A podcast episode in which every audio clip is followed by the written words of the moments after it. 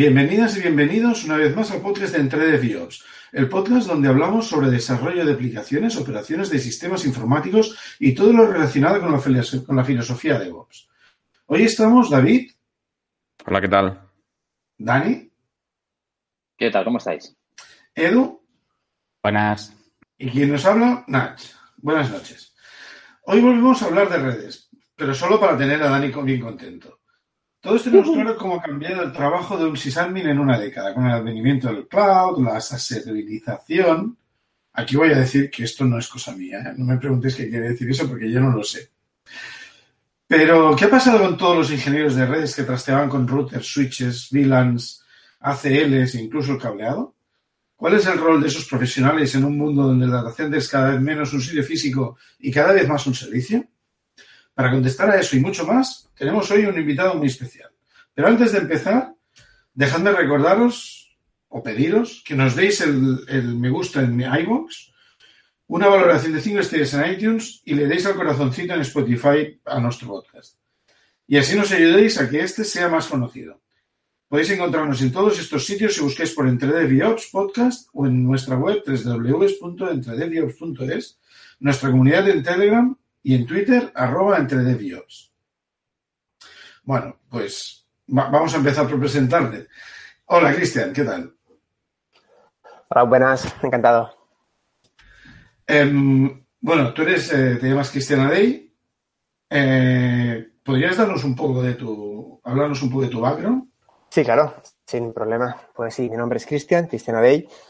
en primer lugar, gracias por la invitación para compartir un poco mi experiencia porque como tú definías en la presentación, esos ingenieros de redes en los cuales me identifico y en los que básicamente comencé mi carrera y desarrollé gran parte de, ella.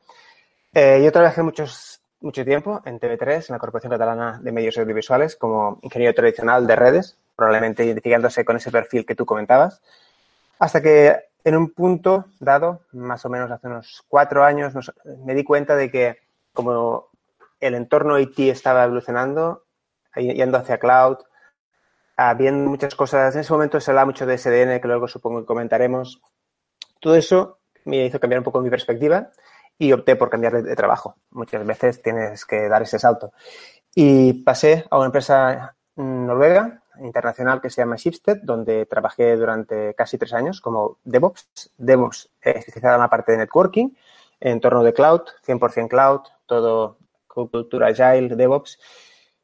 Y después, hace unos seis meses, estoy trabajando en Cisco, Cisco System, probablemente muchos la conoceréis, como ingeniero de red de automatización en la división de security en el producto que se llama Umbrella, lo que antes era OpenDNS. Por tanto, actualmente mi rol es de ingeniero de red, pero de los que tú comentas, un poco focalizado en automatizar de entornos, también entornos virtualizados, y por tanto pasándome casi el 90% de mi tiempo desarrollando código. Eh, ¿Qué te llevó a dedicarte al networking inicialmente? Pues yo creo que es un poco la curiosidad, ¿no? Eh, cuando terminé bachillerato tenía que optar por una carrera. En ese momento pensé, me gustaba el tema de computer science, todo el tema de informática, y opté por telecomunicaciones y en mi, en mi background, digamos, universitario hice telecomunicaciones, eh, luego hice informática eh, y siempre especializada en la parte más de networking, que es la que más me ha, me ha gustado siempre. Cristian, una cosa, una pregunta. Eh, has hablado antes que te diste cuenta en algún momento que todo este mundo del networking, lo que hablábamos de trastear, conectarte por telnet, a los switches, a los routers, manejar equipo físico y tal, estaba cambiando. ¿Cómo, fue el, momento exacto? ¿Recuerdas el, el, momento en que tuviste la epifanía de decir, ostras, esto se acaba, esto cambia, hay que renovarse? Sí, eh, yo creo que fue bastante... Me, acuerdo perfectamente, era más o menos el año 2013, 2014. Eh, como os he comentado, yo estaba haciendo el doctorado eh, en telemática, en la parte de distribución de contenidos audiovisuales, que era un tema que estaba ligado con mi, mi rol anterior en, la, en TV3. Y en ese momento tenía que interaccionar con muchos proyectos open source eh, de código para simulación de redes. Me acuerdo en ese momento trabajaba con Omnet. Aplicaciones que cuando intentaba desarrollarlas, intentaba hacer alguna algún cambio, cualquier frustración, cualquier problema que encontraba era un problema muy grande para mí porque era incapaz de, con el código, eh, ser capaz de entender o fixear o mejorar cualquier cosa que encontraba. Eso era un punto importante. Vi que con mis skills, si quería aportar más cosas, era imposible. Tenía que hacer un pequeño cambio y incrementar algo que, junto con mi conocimiento de networking, pudiera dar un impacto más grande en mi desarrollo profesional. Y justo en ese tiempo también eh, salió el concepto de SDN. En esos años se hablaba mucho de OpenFlow, pero básicamente todo cuando, cuando ha pasado todo el hype de SDN, durante ese tiempo me, me puse a buscar muchas referencias por internet, fui a varias conferencias, varios seminarios internacionales y hablé con mucha gente, hablé con mucha gente del entorno de networking, gente que estaba tocando esos entornos, no tanto en la parte de research, no tanto en la parte de investigación, sino más en la parte práctica, pragmática. Y me, dieron, me introdujeron en los proyectos open source que no eran tan open flow, sino que eran más basados en Python, librerías, que permitían con cosas tan simples como partiendo de, de YAML, poniendo un template con Jinja 2, transformar en código o en código, transformar configuraciones complejas que desde una parte de información podías elaborar y dar abasto a una red de grandes dimensiones. Básicamente lo que vi es que todo esto necesitaba de unas skills que en ese momento no tenía. Y si a todo esto le junté en, la, en mi picture mental, en mi visión, todo el tema del cloud, todo ese tema de infraestructura dinámica que cambiaba y que la parte de redes tenía que tener otro papel, me, me motivó a, a, emprender otro camino, que fue cambiarme y moverme de la parte de networking a la parte casi pura de DevOps, pero aplicando mis conocimientos de networking. Oye, Cristian, y has nombrado el cloud. Eh, Dentro del cloud, eh, ¿cómo encaja el rol de Network Engineer? Esto es interesante, porque eh, como comentaba, en mi en experiencia en Shipstead estuve básicamente en entornos cloud, 100%. Por tanto, me, pasé dos años, casi tres años sin tocar ningún equipo físico, ningún cable, nada. Ahora mismo tampoco, pero durante ese tiempo todo era basado en cloud. Y para mí, lo que tenemos que tener en cuenta es que la parte de networking sigue siendo importante. Sigue siendo importante porque lo que tenemos que entender es que el networking es uno de los pilares de, de, IT. Es uno de los pilares como storage, como computación. Y el hecho de que puedas consumirlo de otra forma no significa que no exista en su base. ¿Qué quiero decir?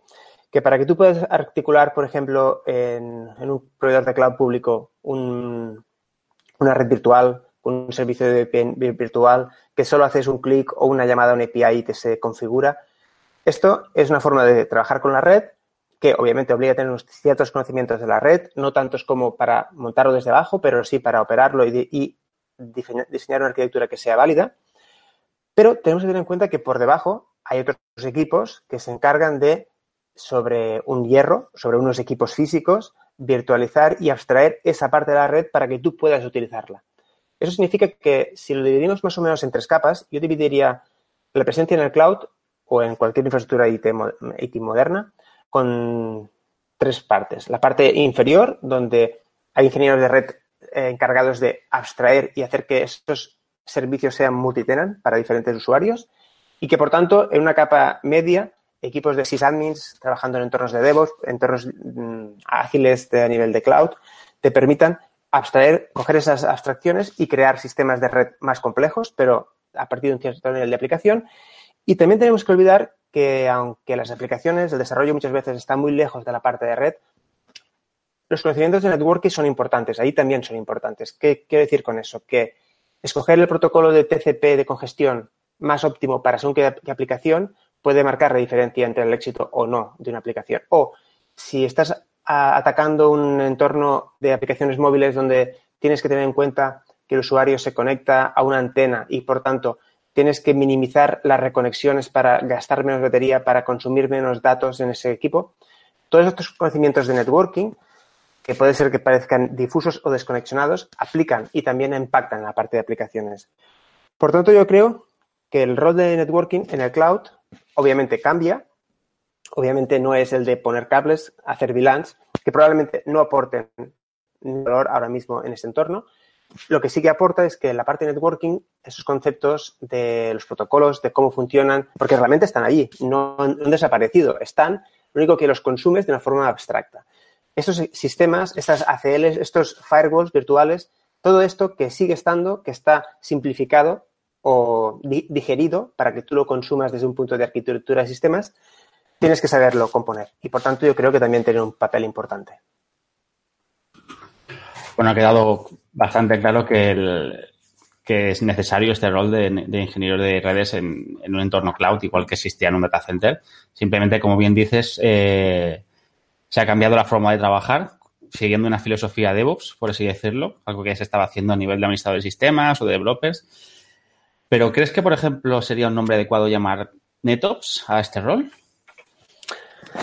Bien, eh, a mí no me gusta. No me gusta la nomenclatura de NetOps porque para mí directamente es Network Operations y por tanto es básicamente lo que hemos hecho hasta, hasta ahora. Es la operación de networking tradicional. Hay otros nombres eh, que según qué fabricante, según qué entorno, puede ser NetDevOps, ¿no? Network DevOps o NRE, que surge de las siglas de SRE pero con networking. Yo creo que al final lo que debemos ser los network engineers, y cuando hablo de network engineer, y esto quiero focalizar un poco, yo estoy hablando de mi experiencia y mi conocimiento, que por tanto es solo ingeniero de redes IP. El entorno de redes es mucho más complejo, hay la parte física y la parte mobile, que no tengo los conocimientos suficientes para poder hablar de ellos, pero la parte más genérica o que va más ligada al cloud, que sería la parte networking IP, que es de la que, la que más o menos trabajo. Yo para mí, lo importante cuando hablamos de cómo mezcla networking con DevOps, es diferenciar dos planos diferentes. Una cosa son las skills, tus capacidades, y la otra es el rol que aplicas. Yo, por ejemplo, mis skills vienen de la parte de networking, por tanto, mis foundations son la parte de networking. Y eh, eventualmente eh, pude estar, estuve trabajando en un equipo donde trabajamos con la filosofía DevOps. ¿Qué significaba? que teníamos un producto, por tanto, esto va ligado al producto que es un servicio. DevOps surge cuando tenemos que dar un servicio y, por tanto, operar un servicio que también creamos al mismo tiempo. Y lo más óptimo, obviamente, si tienes que operar un servicio, es si te lo diseñas tú mismo, lo harás lo mejor posible para su operación. Y si quieres mm, traer features rápidas para hacer release, también te, especializarás para que la operación siga más, más sencilla. Lo que quiero decir es que un ingeniero de networking con esas skills puede estar en un entorno de DevOps a nivel de cultura. ¿Qué significará? Que a nivel de funcionamiento aplicará sus conocimientos de networking en un entorno donde tenga que operar un sistema, que puede ser un, sistema de networking o un sistema de cualquier cosa, que sea software as a service, por ejemplo, y con, obviamente, responsabilidades de DevOps. Desde mi experiencia, yo cuando estaba trabajando en estos equipos de DevOps, más o menos como trabajo ahora mismo, eh, son equipos variados, por tanto hay gente que sabe más de security, hay gente que sabe más de, de sysadmin, hay gente que sabe mucho más de, coding y, por ejemplo, mi especialidad en la parte de networking. Obviamente yo puedo aportar en ese punto y lo más importante es que yo puedo contribuir con mi punto de vista o mi experiencia al resto del equipo, aportando un punto de vista diferente, probablemente del suyo, y al revés, ellos también colaboran conmigo. Por tanto, yo creo que como ingenieros de networking, lo que tenemos que focalizarnos es a estar abiertos a este tipo de cultura, a que tengamos que no solo operar un servicio, no solo vale que alguien haya fabricado un router con su con su em, daemon de, routing y tú tienes que operarlo configurándolo. Esto es pasado. Lo que tienes que estar preparado es que ahora tú operarás algo que probablemente estás construyendo. Y para construirlo, puede ser que solo con las capacidades de networking, con esas skills que, que teníamos, no sea suficiente. Puede ser que tengas que transformarte y aprender coding, que tengas que aprender de sysadmin, que tengas que aprender de security, porque ese producto final que estás colaborando tiene que tenerlo todo junto. Entonces, yo para mí, el concepto de NetOps no liga como tampoco liga el de DevOps para mm, definir un sysadmin moderno. Para mí, una persona que tenga conocimientos de sistemas, de Linux, es una persona de este tipo y que puede trabajar en entornos de DevOps aportando sus propias características, sus propios conocimientos. Un ingeniero de networking estará en un entorno de DevOps, por tanto hará de DevOps con sus skills.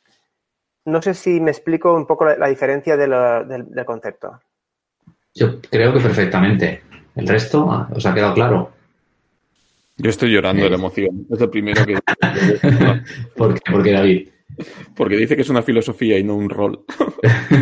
Llevo defendiendo capítulos. Lo que defendemos aquí desde el capítulo 1 casi, ¿no? Dios, qué emoción. Oye, Cristian, Cristian, entra- entrando en- un poco en materia de, los paradigmas estos nuevos de networking, has nombrado antes la- el SDN, el Software Defined Networking, pero la verdad es que han empezado a salir siglas como una unas ensaladas de siglas que, andamos un poco confundidos. El, el LNUF, el VNF, Network Function Virtualization, Virtual Network Function. ¿Nos puedes aclarar un poco todas esas siglas? ¿Qué significa cada una? ¿En qué se parecen? ¿En qué se diferencian? ¿Qué, qué- qué aportan? Yo sí, claro, intentaré aportar mi punto de vista. Yo creo que todo surge, como os comentaba, en el año 2009, que surge el concepto de SDN, que tampoco era nuevo, porque ya había mm, protocolos parecidos, anteriores, que intentaban buscar la misma, eh, el mismo resultado. El resultado no es otro que poder separar un poco la parte de control de la parte de datos. Cuando digo un poco, puede ser del todo o parcialmente. Estos experimentos de separando la parte del controller de la parte del forwarding, estos planos que en los routers tradicionales están juntos, esto tiene sus pros y tiene sus contras. Y yo ya cuando comencé a entrar un poco en detalle en este el 2014-2015, vi mucha gente, expertos, que siempre dicen que hay una RFC que no me acuerdo, que son las cosas que siempre se repiten en networking, intentar re- resolver problemas ya resueltos con una capa de extracción extra, esto siempre pasa. Pues eh, con SDN, el Software Defined Networking, el objetivo era este. El objetivo, para mí, que se buscaba, entre otros, pero al final el que creo que más impacto ha tenido y realmente está teniendo, es el de aplicar eh, programación o automatización a la red. ¿Qué significa? Que la red por sí misma eh, funcione correctamente, pero que su comportamiento pueda ser modelado, pueda ser afectado no solo por los protocolos que hay por debajo, que mantienen su consistencia, su co- la, convergencia de la red, que muchas veces se habla, sino que por encima puedas poner una capa, una inter- una interfaz en la parte de sistemas, estáis acostumbrados a- a pensar con APIs, ¿no? un controlador externo, que te permita modificar alguna cosa. En mi experiencia es que esto es, es- esto es el camino. El camino es que tú tienes un servicio a, ni- a nivel de networking. Tienes una red que la operas y al final lo que estás creando siempre son abstracciones por encima que expones. Por ejemplo, si tengo un servicio que quiero que las ACLs se puedan definir automáticamente por los desarrolladores, pues ¿por qué no puedo exponer una interfaz con ellos, una API que enviándome una estructura de datos yo la interprete y la pueda implementar? Siempre siguiendo mis controles. Por tanto, este punto de añadir programa- eh, programabilidad a la red es lo que yo entiendo que es el resultado del software defined networking y es la implementación real que hay ahora, ahora, ahora mismo en, en la industria. Luego eh, surge lo que comentabas del NFV, las funciones virtuales de red. Y esto yo lo también tengo una, una parte de experiencia con esta parte, pero es otro capítulo. Va junto con esto, pero un poco diferente, en el sentido de que, obviamente, programaremos la red, sí, pero lo que estamos haciendo es como crear microservicios. Tenemos que eh, pensar que las funciones de red virtualizadas no son más que microservicios, que los operadores, que los, eh, la gente que construye servicios de red pueden acomodar para que entre ellos vayan hablando. Por ejemplo, imaginaos que yo quiero ser un, soy un, un, ISP que quiero poner un router, una caja tonta a un, a un usuario final o traérmelo hacia un data center donde termine sus conexiones, lo que sea. Pero esos servicios que yo quiero dar al usuario final, que puede ser un servicio de NAT, un servicio de firewall, un servicio de, mmm, por ejemplo, de VPN, lo que sea, varios servicios de red que antes eran toda una caja y yo programaba, ahora lo que puedo hacer es componerlo como microservicios y hacer que las peticiones que vienen a un usuario no vayan a un punto final, sino que pasen como un camino de redes, un camino de puntos. Tengo que seguir estos puntos para llegar al, destino final. Por tanto, las funciones de red virtualizadas van ligadas a esto. Va en, obviamente, tú puedes hacer una sola, virtualizarla y ya está, es un endpoint normal, pero esto va muy, muy conjunto con la parte del service chaining, que es ir ligando servicios en una cadena para que puedas componer servicios de red más complejos a partir de servicios de red más sencillos. Yo lo comparo bastante con el concepto de microservicios. Y para eso, para implementar eso, hay muchos protocolos. Puedes hacerlo de forma más ad hoc o puedes utilizar, por ejemplo, protocolos de routing como el segment routing que te permite poner en las cabeceras de MPLS o IPv6 eh, cuál es el siguiente salto, pero eso es entrar en detalles que probablemente eh, aburran a la audiencia. Seguro que no. Eh, estás hablando de microservicios y, has mencionado lo que se llama Service Chain.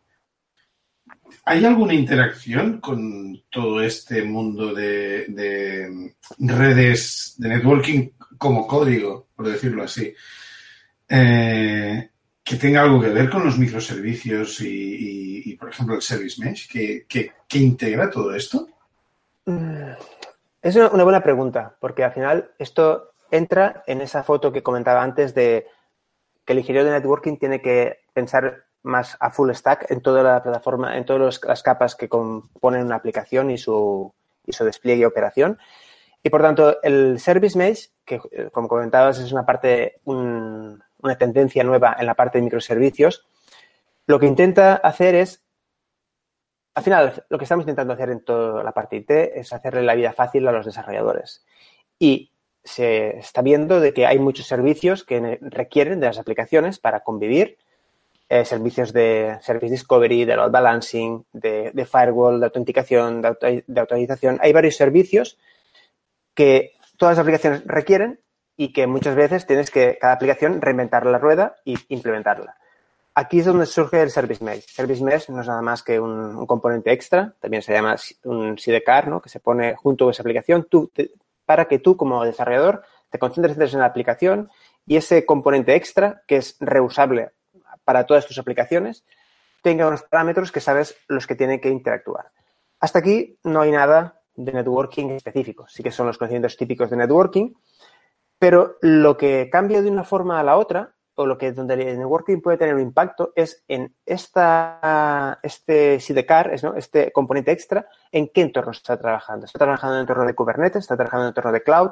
¿O en entorno más físico? Porque al final esto es una abstracción. Y como tal puede tener diferentes interacciones con la parte inferior. Aquí sí que el papel de un ingeniero de redes tiene que ser entender cuál es la mejor implementación para cada entorno y, por ejemplo, en entornos de... Hay un proyecto que se llama, creo que se llama Cilium, que trabaja con los EBPF, e que es el Berkeley Packet Filtering de Linux, para optimizar lo que sería la implementación de la conmutación a nivel de kernel. Esto, por ejemplo, es una alternativa en Kubernetes a lo que sería trabajar con IP tables y con sus problemas de escalabilidad.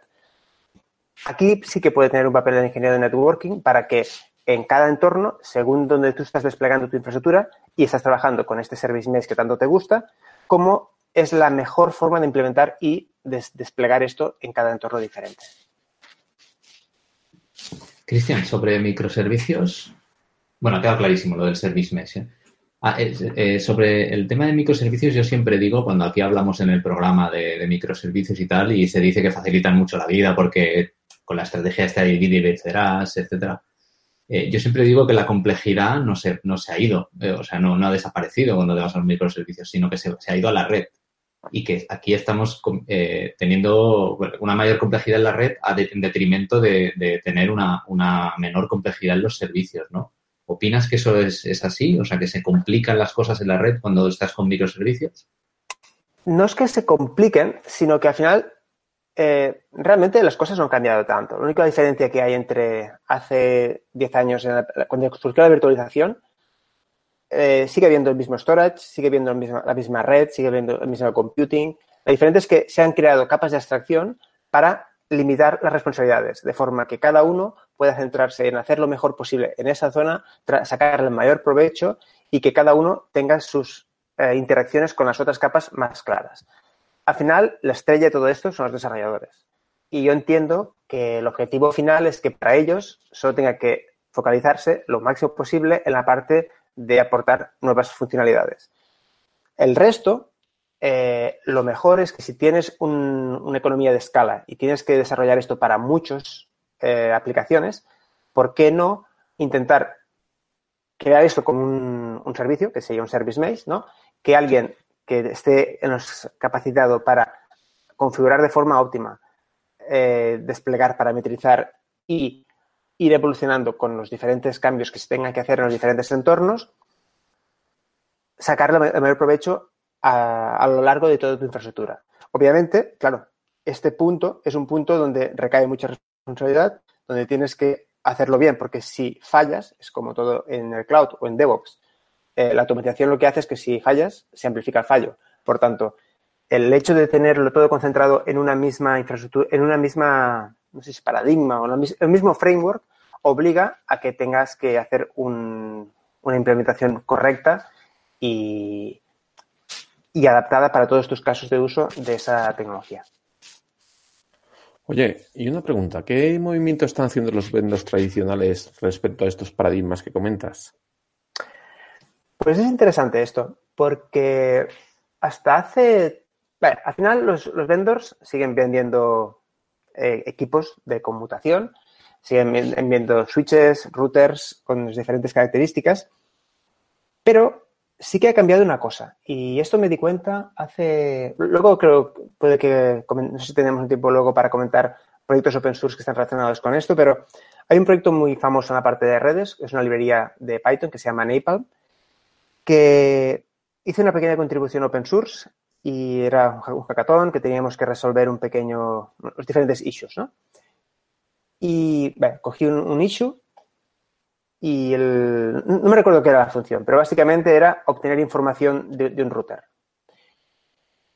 Y ahora no, no, diré nombres de fabricantes, pero eh, me puse a implementar la misma función en un fabricante y en otro, uno que su método de interacción era el CLI clásico y otro que era basado en API, por tanto, en estructura de datos organizada, y la misma función que, si es un JSON que pides y lo recibes eran dos líneas de código, en la otra, que tenías que hacer scrapping de todo el texto, eran casi 100 líneas de código con todos sus test asociados para que no te contuvieses todos los casos.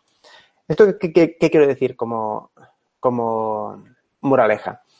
Es que los fabricantes se han dado cuenta de esto. Han dado cuenta de que la gente en los entornos de networking complejos, donde la escalabilidad de las operaciones solo puede ir de la mano con la automatización, la única forma de hacerlo es ofrecer interfaces que permitan hacer ese tipo de interacción. Por tanto, APIs. APIs con diferentes formatos, puede que suene netconf o resconf, que es lo mismo pero a nivel HTTPS. Al final, lo importante es que debemos abandonarla, debemos pensar que los equipos están, están hechos ahora mismo ya para que interaccionen con máquinas, no con humanos. El CLI sigue estando allí para que tengas una, un poco ese confort de que puedas entrar y, y, comprobar las cosas, cómo funcionan, pero las interacciones de los equipos hoy en día están ya todas pensadas para que se integren. Se integren con equipos externos, tanto abiertos como ellos mismos con otros fabricantes. He trabajado también con entornos de firewalling, donde los mismos equipos de fabricante ya están integrados con otras dependencias externas para coger información, porque al final lo más importante en la parte de networking y automatización es que haya mucha, mucha información que esté uh, estructurada de una forma que sea utilizable y que te permita mantener siempre el estado de la red, porque al final cuando hablamos de networking depende de en qué, en qué capa te, te focalices, pero siempre es importante que el estado de tu red sea el que tú desees. Por tanto, los fabricantes están adoptando esto. Primero, sus equipos están abriéndose para que utilicen unas interfaces más máquina que humanas. Luego también están adoptando el entorno de cloud. El cloud está ahí, por tanto muchas, muchas empresas están yendo o irán hacia cloud. Eh, habrán entornos híbridos, por tanto lo que los vendors tradicionales están haciendo es proporcionar soluciones en el cloud que permita hacer soluciones híbridas para que la misma implementación que puedes hacer on-premise la puedes llevar también al cloud y que se puede gestionar de forma homogénea. Todo esto, claro, al complicarse todo esto, lo que también añaden son equipos de orquestación. Otro pilar de la parte de, de los vendors actuales es intentar hacer orquestar soluciones porque como ellos son capaces de automatizar, equipos suyos y, y, de otros, porque están estas interfaces que son más o menos abiertas, es fácil que si tú no tienes capacidad por recursos o por tiempo de hacer de tu propio sistema de automatización o utilizarlo, ellos te proporcionan sistemas orquestados que te permiten este tipo de funcionalidades.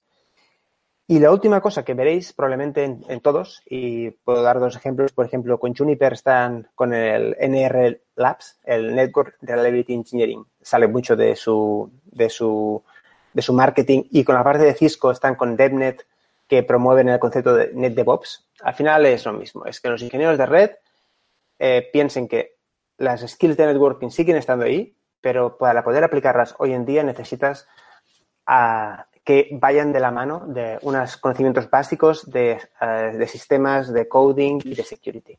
Si no, es complicado que puedas llegar a, a, resolver los problemas que realmente te está pidiendo el mercado.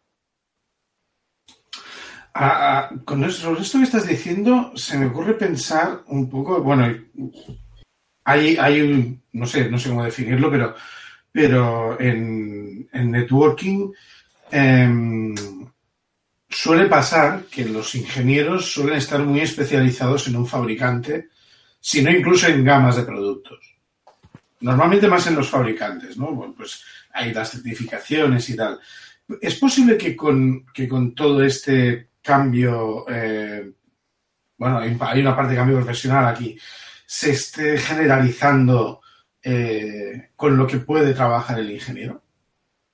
Es decir, hay, hay, ahora has hablado de, lo que hace Juniper, de la iniciativa de Juniper, de la iniciativa de Cisco y, y, tal, pero eh, ¿van, ¿van en alguna línea común?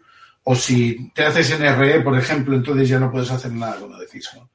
No, no, no, es completamente... Eh, ellos, todos los fabricantes están viendo de que cualquier empresa, lo normal es que apueste por un... ¿Por qué? Porque ahora mismo es posible por ese, eh, esa entrada más fácil en la automatización, lo más normal es que en cualquier red optes por una red multivendor. Por los beneficios, por la, si tienes una red crítica, será multivendor sí o sí, porque no puedes permitirte que un bug te afecte a toda tu infraestructura. Por tanto, los sistemas, como a nivel de servidores, estamos yendo a sistemas multivendor. No significa que se tenga que ser completamente open o tipo los white sheet switches o sistemas de sistema operativo, sino que tienes que pensar que la red será diversa y, por tanto, esas iniciativas que comentaba de, de, formación, porque realmente son iniciativas de formación, son iniciativas que obviamente te enseñan a automatizar esos equipos de cada fabricante, pero esa automatización se basa en Python, se basa en librerías abiertas, se basa en los conceptos de metodología de software de Continuous Integration, Continuous Delivery tradicionales, por tanto, los mismos conceptos que aplican, que no, no son certificaciones ahora mismo, ni DevNet ni el NR Labs, no son nada más que iniciativas poco de marketing de estas empresas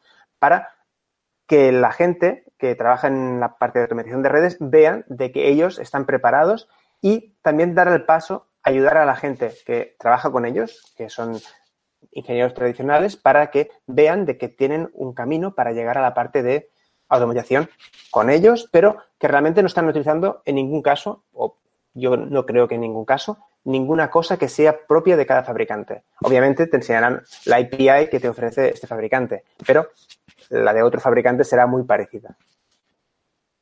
Bueno, no sé el resto, pero yo la verdad es que me estoy me estoy flipando ¿eh? con esto, cómo molan las redes. ¿Lo ves, Dani? Cuando viene alguien que lo sabe explicar, pues sí, nos gusta. Sí. ¡Oh! No me lo esperaba. Cuando viene alguien que sabe. No me lo esperaba, ¿eh? Uy, uy, uy. Bueno, no, no, es cierto que Cristian lo explica fenomenal. Oye, Cristian. Bueno, ¿Tienes alguna pregunta o solo querías aportar? Sí, bueno, tengo una, pregunta, tengo una pregunta. Venga, adelante. Oye, has hablado varias veces de, de librerías libres, proyectos open source y demás. ¿Podrías así nombrar los, los más eh, relevantes, los proyectos open source relacionados con networking y demás más relevantes? Eh, sí, claro. Aquí hay varias, varias opciones. Y yo creo que lo más fácil, o una entrada muy fácil a networking, probablemente para gente de que ya está en la automatización de sistemas, es, supongo que conocéis Ansible, conocéis Salt, ese tipo de sistemas eh, tienen muchos módulos, eh, creo que es la nomenclatura que utiliza Ansible, muchos módulos para gestionar equipos de redes. Los fabricantes ofrecen estos módulos. Obviamente, los que trabajáis con Ansible sabéis cómo funciona, con esa definición con YAML, que tiene unos parámetros, puedes extenderlos hasta cierto punto.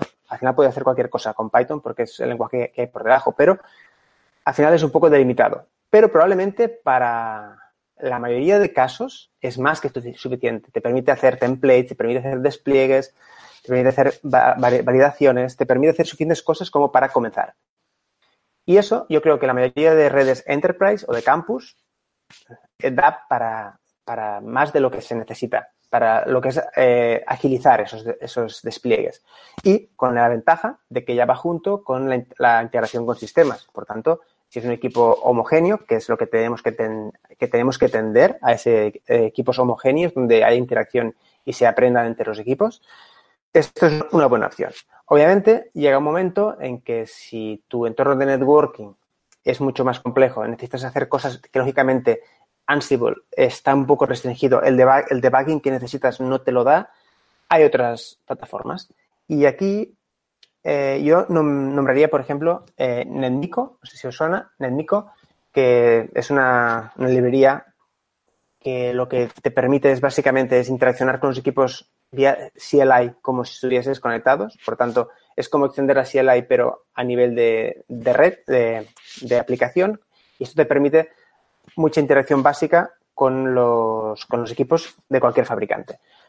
De este de esta librería surgen otras. Esta librería se utiliza en muchas otras. NetMico esta. La otra muy genérica y muy habitualmente utilizada es Napalm. Napalm. Napalm, que justamente es un proyecto open source de, un chico de aquí de, Barcelona, que se llama David Barroso. Es un proyecto que surgió hace, creo, cuatro o cinco años ya. Básicamente lo que te permite es decir, vale, yo quiero hacer una operación como eh, coger todos los vecinos BGP de mi router. Es una, una acción de, de, red que mucha gente quiere hacer, ¿no? Pues, ¿por qué tengo que saberme la sintaxis específica de cada fabricante?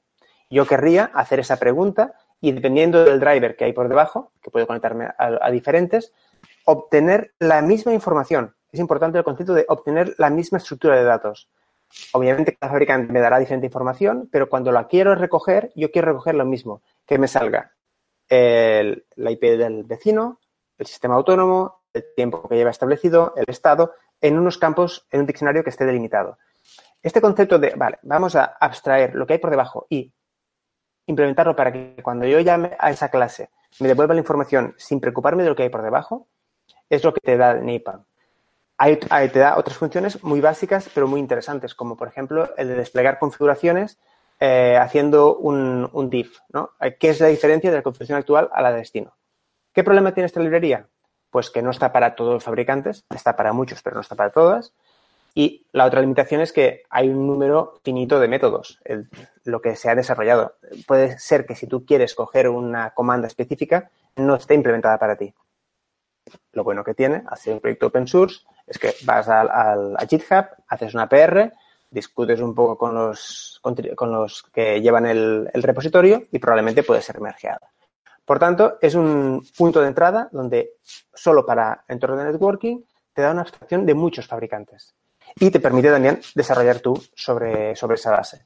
A partir de aquí, el mismo autor, David, eh, ha creado otra, otra proyecto open source que es curioso porque justamente en mi equipo ahora hemos desarrollado un producto que es muy parecido para gestionar nuestra red. Es que un problema muy importante en la parte de networking es que tenemos la parte de despliegue, ¿no? Tenemos que crear las configuraciones. Hoy en día por ejemplo, en mi caso de uso, configuraciones de routing de, del router de más de 20.000 líneas. Eh, no hay nadie que sea capaz de crearlas. No creamos ninguna línea a mano. Todo está automatizado a partir de una fuente de información concreta, la parametrizamos, cogemos diferentes APIs, creamos la configuración de routing y es repetible. Y la ponemos en la red. Esto es un, una parte del proceso. Pero luego hay otra parte, que es una vez desplegado, me tengo que conectar a los equipos de la red y verificar, chequear que el estado de esas rutas sea la que yo quiero, porque no sé cómo habrá afectado ese entorno. Pues hay un, pro un proyecto que se llama Nornir, que, que, es básicamente esto, es utilizar una multithreading de Python, te conectas a varios equipos a la, vez y coges estos parámetros, los validas contra, unas, contra unos una, unas referencias que tengas y esto te dará si pasan los checks o no pasan los checks. Y aparte de esto, hay muchos otros proyectos más pequeños. Por ejemplo, hay uno muy, muy concreto de, de Google que, que, llama, que se llama Capirca, que es para abstraer ACLs. Yo quiero definir una ACL, pero tengo que hacerlo en formato IP tables, en formato de ASA, en formato de, de, de F5, de Palo Alto, varios formatos diferentes. Pues, pero a la hora de hacer los tests, quiero que sean eh, homogéneos. Por tanto, yo lo defino una CL de una forma genérica y según a qué equipo tenga que desplegarlo, hace una traducción a cada equipo. Ese proyecto se llama Capirca. Y luego hay muchos otros proyectos importantes que yo creo que son interesantes para orquestar una red. Y es que toda red, para poder ser orquestada, necesita de una source of truth, ¿no? Un punto de información de dónde sacar información. Yo, por ejemplo, para saber eh, qué sesiones BGP tengo en mi red, si tengo 10.000 sesiones, no las puedo tener en un Excel o no las puedo tener en un papel.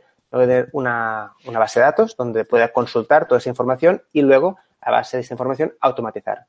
Pues hay unos proyectos open source, como por ejemplo Netbox, que se, utiliza en DigitalOcean, pero está abierto, o NSOT, Network Source of Truth, o varios sistemas de IPAM que te permiten hacer lo que es el Data Center Infrastructure Management, ¿no? Es gestionar toda la parte, incorpora IPAM, incorpora eh, temas de cableado físico, porque al final, eh, es lo que os comentaba, la red, los cables siguen estando ahí. No es que hayan desaparecido y ahora a a un golpe de clic se crean redes. No, no siguen estando ahí, lo que habrá alguien que las gestiona y que luego te las abstrae y te las, te las vende como servicio por un módico precio.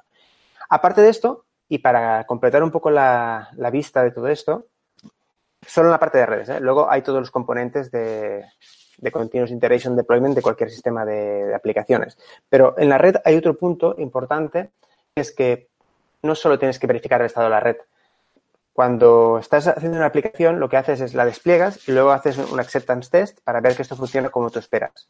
En la red puedes, hacer lo mismo. Hacemos un acceptance test a nivel de red, ¿no? Yo quiero ver que estoy propagando esos eh, prefijos de red PGP agregados que se están propagando en mi red, los estoy eh, distribuyendo a todos mis transits. Vale, esto es correcto. Esto puedo verificarlo en mi red. Pero puedo incluso ir a un Looking Glass y verificar que desde varios sitios del mundo se me, se me ve como yo quiero.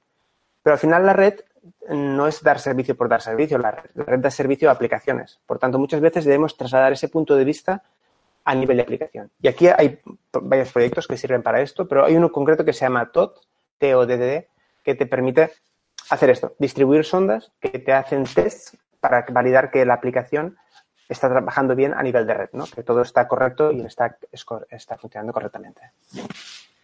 No sé, esto solo es un poco un pica pica de diferentes, de diferentes proyectos. La verdad que yo todavía estoy asimilando información, creo que llevo una latencia de, de 10 segundos por lo menos para ir asimilando todo lo que vas comentando, que es realmente interesante, sobre todo para los que tenemos un, trasfondo más de, de, sistemas, no tan de red y tal. Eh, ya, ya los medio respondido, pero eh, vemos que toda la, toda la forma de trabajar encaja mucho como trabajaría, por ejemplo, un developer, ¿no? Programación, herramientas, eh, eh, desarrollo ágil, como comentabas, filosofía DevOps. Pero, ¿qué herramientas habéis metido como con este nuevo perfil, esta forma de trabajar en red? ¿Qué nuevas herramientas habéis metido? Por ejemplo, ¿usáis Continuous Delivery Deployment? Eh, ¿Usáis, como, bueno, ya los, ya los he ¿usáis testing para probar que todo lo que, todos los cambios de configuración funcionen correctamente?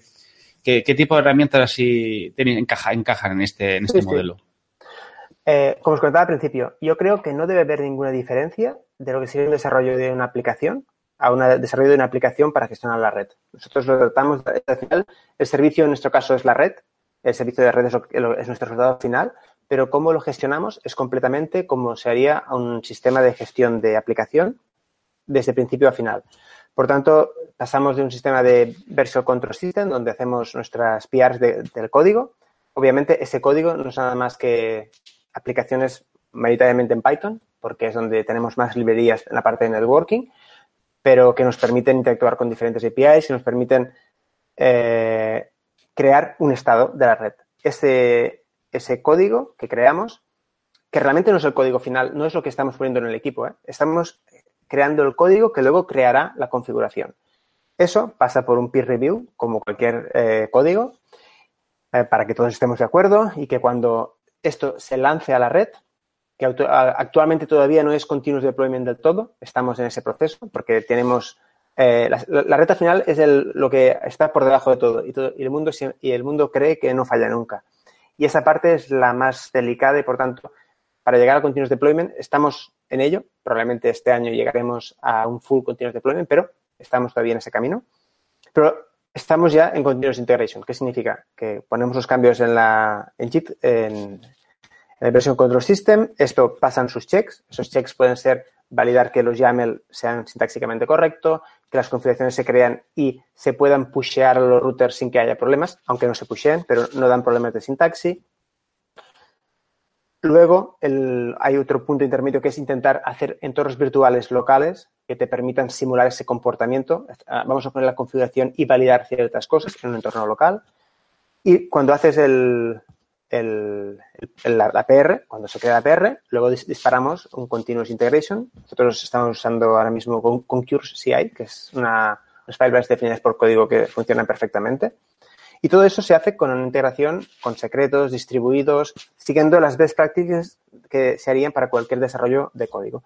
Eso pasa, pasan por sus etapas y cuando desplegaremos, cuando, llegue en el continuous deployment, lo que estamos haciendo ahora mismo es crear todo el sistema de checks de estado para que cuando despleguemos sabemos que funciona correctamente. Ahora mismo el despliegue, hacemos el despliegue de forma manual, digamos, hacemos el trigger de forma manual, es el, manual judgment, todavía hacemos nosotros.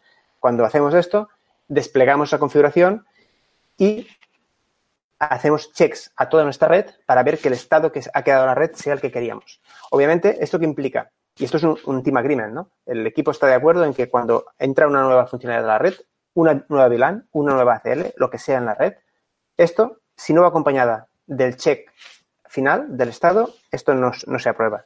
tenemos que poner la, la, funcionalidad más del testing. Tiene que ir todo. Y cuando hablo de testing, yo estoy hablando de este acceptance testing. Obviamente, el unit testing y los testings del código, esto es lo, normal. Pero yo me hablo más en la parte de, final, en la parte de esta. Porque es que al final, sin automatización, eh, sería, sería imposible que la red pudiese dar los, el nivel de SLA que se nos, que se nos, se nos pide. Porque al final tenemos que pensar que entornos de data center no cambia tanto, pero en entornos de Internet como el que trabajamos, pues ahora mismo nosotros estamos llevando más de treinta y pico de data centers a nivel mundial, un equipo de cinco personas, y mm, es imposible que podamos ofrecer el nivel de, de, y de, fiabilidad de, esos servicios porque estamos operando en un entorno que es incontrolado, que hay hijacks, que ahora cae eh, un operador, si no hubiese un control continuo del performance y que una, cosa curiosa que tenemos implementada es continuamente estamos validando todos eh, como una, una red mallada entre todos los puntos para ver el performance a nivel de packet loss y a nivel de latencia. Cuando hay variaciones y correlamos con diferentes datos de diferentes data centers, la red automáticamente, sin hacer ningún page, sin despertar a nadie en ningún continente, da de baja esa sesión. Si se recupera, se activa. Claro, esto nos permite que para los usuarios nuestros usuarios, que son los agentes de sistemas o de aplicaciones de nuestros servicios, para ellos la red siempre funciona bien. Pero es porque por debajo hay una automatización que, aplicando la lógica que se ha aplicado siempre, hace que se pueda escalar para llevar miles de peerings sin ningún problema. Y todo esto es aplicando la metodología de software, que es lo mismo que hacen los desarrolladores. Nada, más. Em, una, pregunta. Em, es decir, tú has pasado este, este cambio profesional. ¿Cómo? De sería muy interesante eh, explicaras cómo es este, este cambio profesional desde el punto de vista, pues, por ejemplo, qué recursos utilizaste, cuánto tuviste, cuánto esfuerzo tuviste que hacer para meterte en programación, qué utilizaste para ello y cómo te mantienes al día de, de, este, de estos temas. Pues la pregunta es buena, porque creo que soy un ejemplo de, una transformación de este tipo que no es fácil. Salir de una área de confort, donde tú eres el ingeniero de redes que dominas esa área, a ver que tienes que aprender unos skills que no tienes, muy probablemente en entornos tradicionales sea muy complicado. Y yo acuerdo trabajando en, en un equipo de redes donde había una interacción casi mínima con el equipo de sistemas no conocía o de, de, pasar, de, de, cruzarnos con los desarrolladores, eran como mundos diferentes. Cuando ves esto, lo que recomiendo es, si puedes, ve a tomar un café con los desarrolladores, con la gente de sistemas, aparte de conocer gente nueva, te permitirán ver otras formas de hacer cosas. Y te permitirán entender cómo ellos piensan, qué ellos necesitan de, de ti. Y a la vez, si tú no eres capaz de ofrecérselo, probablemente ellos te pueden ayudar a llegar a ese punto. Por tanto, Yo creo que lo más importante es que tengamos esta predisposición, que entendamos que no se puede saber de todo. Tú tienes tus skills, tienes tus puntos fuertes, pero tenemos que pensar que para llegar a donde debemos llegar, automatizar, solo con la parte del contenido teórico, la parte de networking, no es suficiente. Necesitamos ir un paso más allá y para eso tenemos que aprender a, programar, sí o sí. Y programar puede, no significa que tengamos que desarrollar aplicaciones de, de inteligencia artificial. Tenemos que ser capaces de interactuar con APIs, estructuras de datos y ser conscientes del impacto que tiene esa automatización en la red. Y para eso yo recomendaría nada más y nada menos que, por ejemplo, eh, ir a, GitHub, ir a, foros de, networking. Ahora mismo hay una comunidad que se llama Network to Code, que es un, canal de Slack, que creo que cuando comencé en ese canal tres años éramos 100 personas, ahora somos unos 7.500.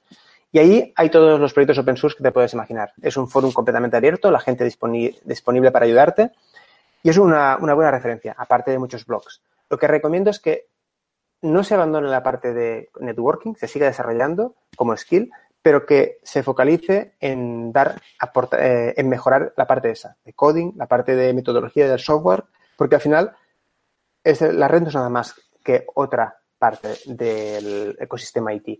Y la única forma de que sea hoy en día gestionada y desarrollada es aplicando las mismas cosas que la gente de software está haciendo desde hace años.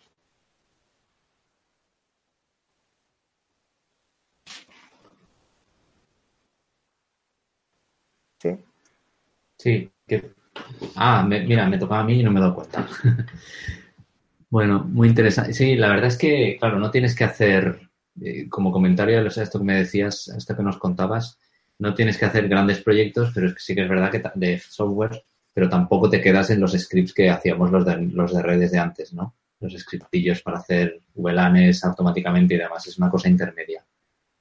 Em, pues yo creo, Cristian, si nadie más tiene nada más que hacer, nada más que preguntar, podemos saltar a la parte donde nos das un poco dónde te podemos seguir, las cosas que haces y demás. No sé si nos quieres dejar tu Twitter, algún blog que tengas, en qué Bertos participas, redes sociales, etcétera. Sí, eh, sí, sin ningún problema. Pues no es que sea muy activo a nivel eh, de redes sociales, pero sí que tengo cuenta en Twitter y en LinkedIn. Eh, la cuenta es CHADEL, A-D-E-L-L. Esta es la de LinkedIn y la de Twitter, porque estaba el usuario registrado, es con un cero al final. Sencillo. Lo que sí que eh, como forma de seguirme o de intentar intercambiar información, eh, estoy colaborando desde hace unos años en un meetup aquí en Barcelona, donde hablamos de todos estos temas, de, SDN, de automatización de networking y que nos permite crear una pequeña comunidad en Barcelona, aunque es difícil porque Barcelona yo creo que todavía estamos unos cuantos años atrás de lo que sería el entorno global de automatización de red, que puede ser que esté más en Estados Unidos, pero sí, somos unos cuantos que intercambiamos impresiones eh, y cómo podemos llevar adelante ese tipo de proyectos, un poco basándonos en las experiencias que otros pueden aportarnos. Bueno, pues muchas gracias, Cristian, por acompañarnos en este episodio y por la masterclass que nos has dado. Creo que, que nos has puesto muy al día de todo el tema de, de networking as, como código. Eh, ha llegado la hora de despedirnos y como siempre, si os gusta nuestro trabajo, corred la voz, valorándonos con 5 estrellas en iTunes y con me gusta en iVoox y dadle al corazoncito en Spotify. Ya sabéis, buscarnos en todos estos sitios por EntreDevIops en nuestra web www.entredeviops.es, en Telegram y la cuenta de Twitter, arroba EntreDevIops, y por favor, dadnos feedback. Acordaros que si os animáis a ayudarnos, tenemos nuestra cuenta de Patreon en patreon.com barra edio y nuestro link de afiliados de Amazon que hace que un pequeño porcentaje de vuestras compras en Amazon vaya a parar a nosotros sin que veáis ningún incremento de precio. Pues, ah, pues sí, perdón, no, no, te he dejado despedirte, Cristian, disculpa. Sin, sin problema. Encantado de compartir este rato con vosotros y con todos los oyentes. Muchas gracias, muchas gracias. Bueno, pues ha llegado el momento de despedirnos todos. Eh, David. Pues nada, muchas gracias a Cristian y hasta la próxima. Dani. Muchísimas gracias, Cristian, y nos vemos. Edu.